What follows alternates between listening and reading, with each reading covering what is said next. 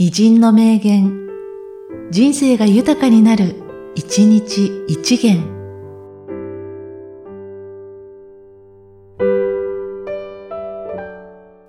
1月3日、コンラッド・ニコルソン・ヒルトン。成功する人は動き続けている。間違いを犯すことはあっても、決して立ち止まることはない。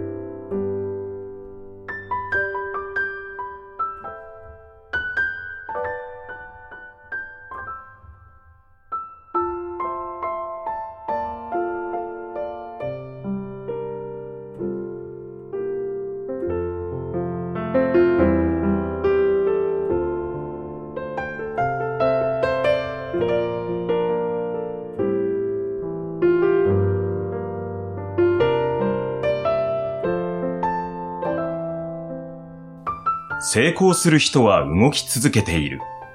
間違いを犯すことはあっても、決して立ち止まることはない。